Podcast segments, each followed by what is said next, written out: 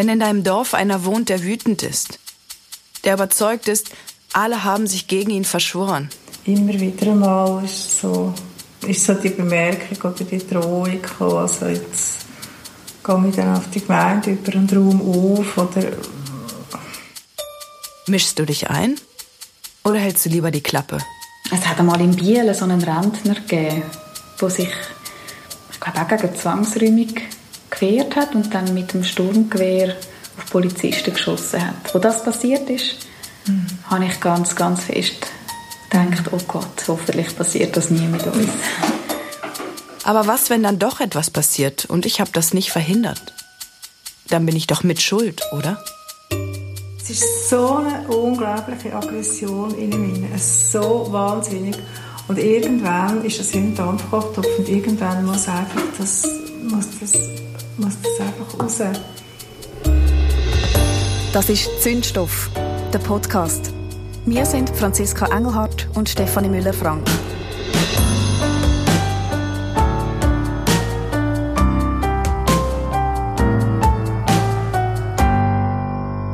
Folge 1 Knonau brennt.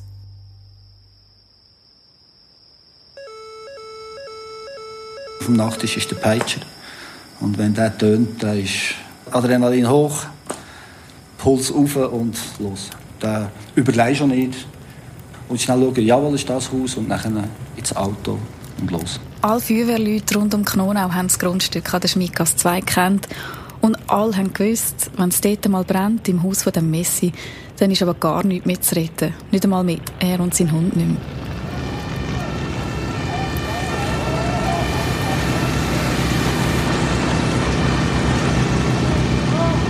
Der erste Befehl war, es geht keine Person in das Haus hinein. Das Risiko wäre viel zu groß gewesen. Dort jemand und normalerweise greift man innen an, geht ins Haus hinein, unter Atemschutz und bekämpft von innen, weil von weit weg in ein Feuer spritzen, dann hat man fast keine Chance. Also man muss zum Brandherd können und dort löschen. Aber mein Befehl war ganz klar, gewesen, keine Person geht in das Haus, weil ich wusste, wie es aussieht. Und da wollte ich niemand verheizen.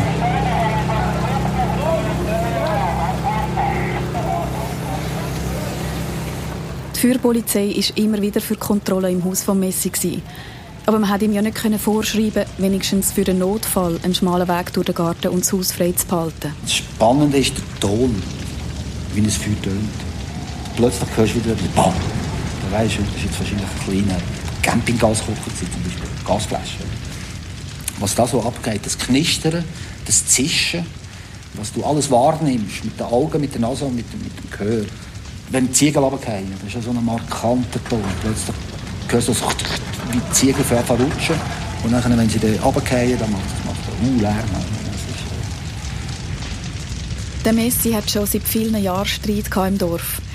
Er hat seine Sachen mit der Zeit über den Garten raus bis vor das Haus und auf die Straße rausgebiegen. Die Gemeinde hat um sein Haus auf das aber eine Zwangsräumung gemacht. Seine Frau hat sich von ihm getrennt und seine Schulden sind schon so hoch gewesen, dass er eine Zwangsversteigerung von seiner Liegenschaft droht hat. Und dann hat es plötzlich brennt. Wir haben von oben gelöscht, wir haben von der Südseite gelöscht, wir haben von der hinteren Seite haben wir angegriffen, so gut wir kommen. Und was nachher im, im Haus innen war, hat man gewusst, habe ich gewusst, das können wir gar nicht mehr haben. Wenn nicht alles einfach komplett zugestellt gewesen wäre, dann hätte die Feuerwehr den Brand höchstwahrscheinlich noch löschen. Aber so ist das ganze riesige Haus, das mitten im Dorfkern von Knonau gestanden ist, in einer Nacht bis auf Grundmauern abgebrannt. Das Haus war über 500 Jahre alt und denkmalgeschützt. Ich bin drin aufgewachsen und der Karl Engelhardt, der Messi, der ist mein Vater. Das Elternhaus von Franziska ist nur noch eine Ruine. Das Grundstück wirkt vollkommen verlassen und überwuchert.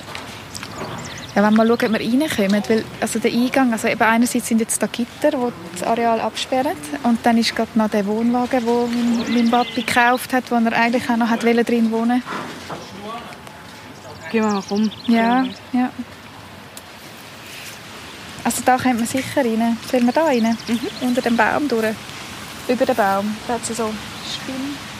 Mega schön hier. Auch mit dem Pfarrhaus gegenüber und dem, und dem Bächlein hier. Überall im Garten liegen Sachen rum. Vieles ist vom Feuer verbogen oder verkohlt. Man kommt eigentlich nicht durch, ohne ständig zu stolpern. Oh, muss man wirklich aufpassen, wo man hintritt. Ja, absolut, ja. Man denkt mit den offenen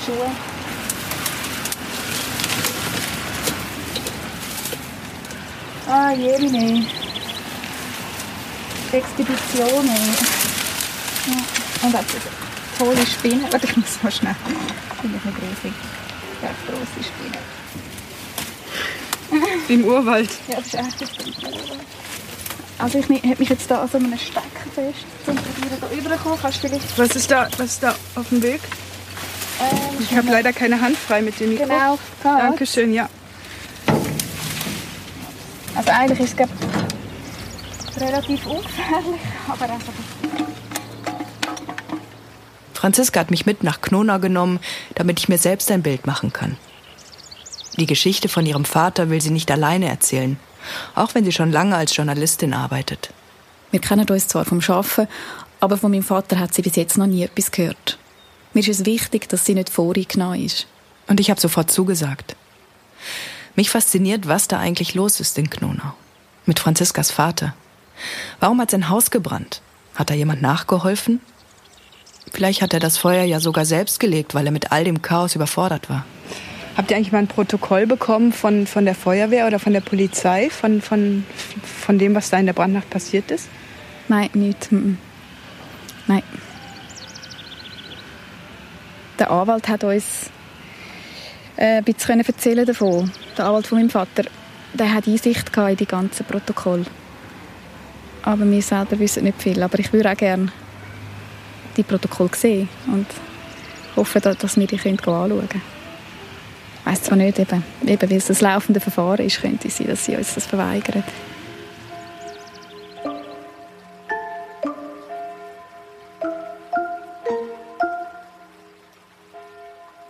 Vom Haus stehen nur noch drei dicke Grundmauern, eine mit alter Wandmalerei.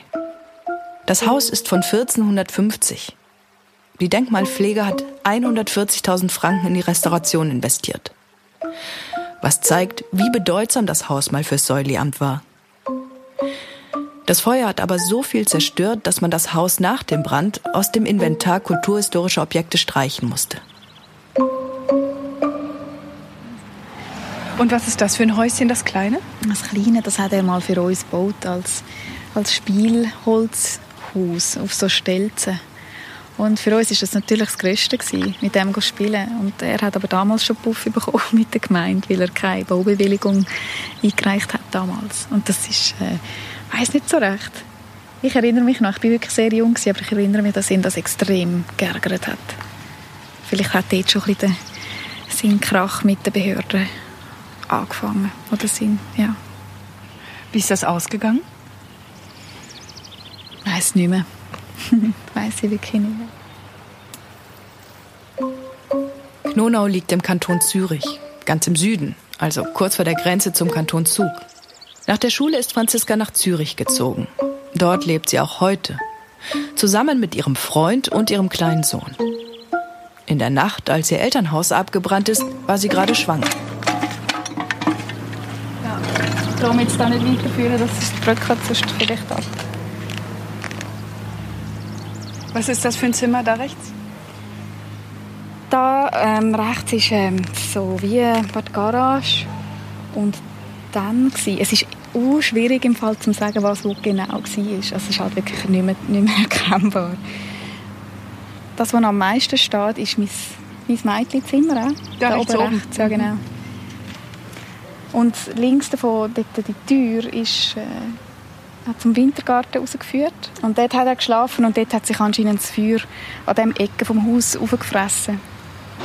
Er hat drin geschlafen nein, nein, und die Tür geführt zum Wintergarten? Ja, das ist einfach so. Dort hinein mhm. hat sich, das Feuer hat sich am Hausecke entlang auf bis in den Dachstock und dort oben hat es dann eben so lange gebrannt, bis es so heiß wurde und dann das Ganze explodiert ist.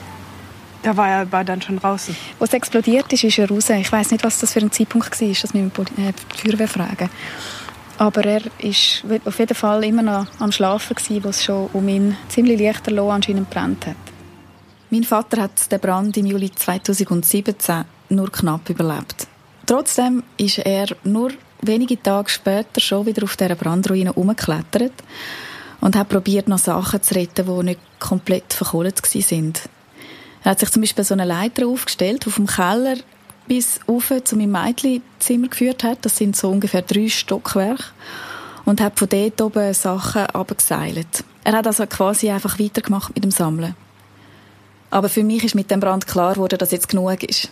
Ich muss meinen Vater aufhalten. Ich verstehe, dass man sich jetzt vielleicht fragt, warum macht jemand so eine private Geschichte überhaupt öffentlich? Es ist ja schon krass genug, einen Vater zu haben, der Messi ist. Aber jetzt mal ehrlich, seine Geschichte ist schon längstens keine private Sache mehr. Seit Jahren sind die Gemeinde, Polizei, KESP, diverse Ämter und Gerichte mit dem Fall Karl Engelhardt beschäftigt. Mein Vater sorgt immer wieder für Schlagzeilen und mir passiert es im Fall nicht selten, dass mich an Festli alte Bekannte auf ihn ansprechen. Alle wissen von ihm. Da kann ich gerade so gut meine Version von dieser Geschichte erzählen. Das will ich in diesem Podcast machen. Für das muss ich oder müssen wir zuerst einmal verstehen, wie es überhaupt so weit kommen konnte. Wie es mit meinem Vater jetzt weitergeht und was wir eigentlich als Familie machen können.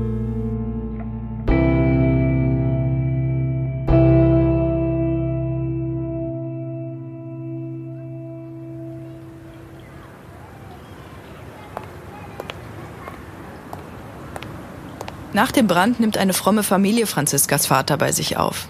Sie haben Mitleid mit Karl, weil der auf der Brandruine in einem Zelt kampiert.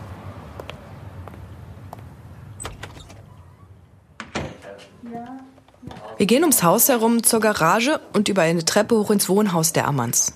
Sie sind die Schornsteinfeger im Dorf. Über ein halbes Jahr lang kann Karl bei ihnen wohnen. Er muss keine Miete zahlen, feiert mit ihnen Weihnachten und darf sogar seinen Hund mitbringen. Probier's. ähm, sollen wir draußen ansitzen? Ich habe es gedacht, es ist am schönsten draußen. Ja. Dann können wir gerade draußen ansitzen. Das ist am schönsten. Also wir sind am meisten liebsten. Heute ist der Vater gerade um die Ecke gegangen. Es war halt ein bisschen überraschend für alle, aber es ist gegangen. Und dann hat er ein ganzes Zimmer bekommen in eurem Haus? Ja, einfach das Zimmer und ja. Habt ihr irgendwelche Abmachungen gehabt? Irgendwelche Regeln oder irgendwie, wo ihr gesagt habt, das ist so? Also, wir haben gesagt, er dürfen keinen Abfall aufnehmen, oder? Ja. Das hat man natürlich schon müssen sagen. Und dann hat er aber, er hat, wie ein kleines Kind, hat er immer die Grenzen austestet, oder? Hat er gleich Abfall aufgenommen, hat er gleich da draussen die Sachen angestellt, eines zum Trocknen, oder? Und das sind, das sind einfach zum Beispiel, ich weiß nicht, zwölf Bärli Schuhe gewesen, und zwar Schuhe, die er jetzt nie würde anlegen würde, auch Frauenschuhe und so Sachen, oder? Und, äh, ich gesagt, Karl, nein, das braucht es nicht. Das brauchst, brauchst, du auch nie. Ja, Mama, für Theatergruppe. Theatergruppe das ist, für das hat er alles gesammelt, oder? Obwohl es vielleicht auch ein, ein zu weit Vorwand war, oder? Die Ammanns hatten sich vorgenommen, mit Karl gemeinsam eine Lösung fürs Zusammenleben zu finden. Aber ihre Nächstenliebe wird hart auf die Probe gestellt. Wir haben es immer sofort gesagt, so Sachen. Einfach anständig und lieb, oder? Einfach so, dass nicht, ja, dass er, ja, genau, dass er nicht verletzt ist. Aber hat er es eingehalten? Nein, nein, gar nicht. Ja, also nicht, nicht, nicht, nicht gar nicht, aber er, er hat, man hat es einfach, also man hat immer müssen drauf und dran sein, sagen wir so. Sein Zimmer haben wir dann über Bord lassen. Ja, ja. Also es, Mit wir, den, wir haben zwar immer gesagt, man muss können durchlaufen, man muss ja. können durchlaufen, man muss können ums Bett herumlaufen, also das Bett Ich kann nicht mehr können anziehen, und, weil ich habe gesagt, ich muss doch können ums Bett, ich will solches Lindtuch und so. Und ja, das ist dann das Dilemma geworden. Man hat immer Rücksicht genommen auf ihn. Man hat einfach immer gesagt, ja, es ist zwar Gesetz und Vorschrift, aber er hat es nicht es ist oft um, um Gesetz und Vorschrift herumgekommen. Ja, das und das ist, das ist so etwas gewesen, wo er sich dann irgendwie gesagt hat, sozusagen, Gesetz gilt nicht für ihn. Weil er ist um die Gesetze herumgekommen, immer. Irgendwann wird es der Familie Ammann aber klar, sie können den Karl nicht ändern. Aber sie können ihn auch nicht ewig bei sich aufnehmen. Darum setzen sie eine Frist. Ähm, Knonau, 18. April. Lieber Karl, seit einigen Monaten hast du unsere Gastfreundschaft genießen dürfen. Nun wird es Zeit für dich, eine neue Bleibe zu finden. Wir bitten dich, bis 31. Mai 2018 dein Zimmer zu räumen. Wir wünschen dir für die Zukunft alles Gute und hoffe, dass du einen schönen Aufenthalt bei uns hattest. Liebe Grüße, Familie Ammann. Wir drei haben unterschrieben. Gleichzeitig bitten die Behörden um Hilfe. Beten. Zuerst Gemeinde und dann das Sozialamt. Mein Vater hat nämlich einen Beistand, so ganz offiziell einer von der KESB. Das ist die frühere Vormundschaftsbehörde. Sein Beistand muss sich darum kümmern, dass mein Vater ein Dach über dem Kopf hat und dass seine finanzielle Situation nicht aus dem Ruder läuft. Wir haben den ja geholt dort sozusagen. Und dann ist die Frist abgelaufen bei uns. Und er wäre dann wieder in dem Dilemma von vorher, wo wir ihn geholt haben. Und da habe ich gesagt, jetzt müssen wir Alarm schlagen. Jetzt muss man wissen, jetzt muss etwas gehen. Wir können nicht wieder dort absetzen. Ich, das ist ja, da hätte man gar nicht mehr aufnehmen Oder ich meine, nicht wieder im gleichen Dilemma aussetzen. Das habe ich nicht wollen. Und dann eben hat man überall eben gesagt, Brief ja. geschrieben, überall, dort, dort, dort, dort. Kommt, helfen, was müssen wir machen? Und auf das Schreiben, hat irgendjemand auf das Schreiben reagiert? Nein. Und der, der Beistand hat sich auch nicht gemeldet? Ja, also ich meine, man hat sie ja schon im Dezember äh, haben wir dann angerufen ja, und dann hat, also die haben Zeit gehabt, oder? Das ist nicht so, dass Aha, die... das war schon im Dezember? Im Dezember haben wir dann schon angerufen und dann hat er gesagt, wir können doch alle zusammensitzen. Und ich habe gesagt, ja, das ist eine gute Idee. Und dann hat der Karl gesagt, nein, das will er um keinen Umstand machen. Und der, der andere hat gesagt, ja, ich komme nicht, wenn der Karl nicht will. Oder? Der hat sich auch einfach gemacht, oder? Es ärgert Daniel Ammann, dass sich die Behörden den Fall gegenseitig weiterreichen wie eine heiße Kartoffel. Offenbar will niemand Karls Zorn auf sich ziehen. Und ähm, dann ist eben eines Tages am Morgen hat geläutet und ich ja und ich habe und die Polizei steht da und dann nachher eben sollte wegen dem Hund rauskommen und die, zum Glück bist du da gewesen und dann hast du dann gesagt eben der Karl sei schon im Auto im Polizeiauto ja, ja. ja dann ist das alles so schnell gegangen die Polizei war ziemlich aufgeregt. Hat es mir gedacht, ja. Hat die Polizei dir gesagt, warum sie ihn festgenommen hat? Nein, das darf ich nicht sagen. Seitdem sitzt mein Vater in einer Einzelzelle in Untersuchungshaft. Und wir als Angehörige wissen nicht einmal, wieso. Die Staatsanwaltschaft darf uns keine Auskunft geben über seine Verhaftung. So sind die Regeln bei U-Haft in der Schweiz. Aber irgendwie muss man doch rausfinden können, warum Franziskas Vater im Gefängnis ist. Und wenn die Behörden nicht sagen dürfen, dann fragen wir eben in Knonau nach. Nächstes Mal. Ja, also jetzt vorher immer gesagt, er macht nie jemandem etwas, aber jetzt bin ich nicht sicher.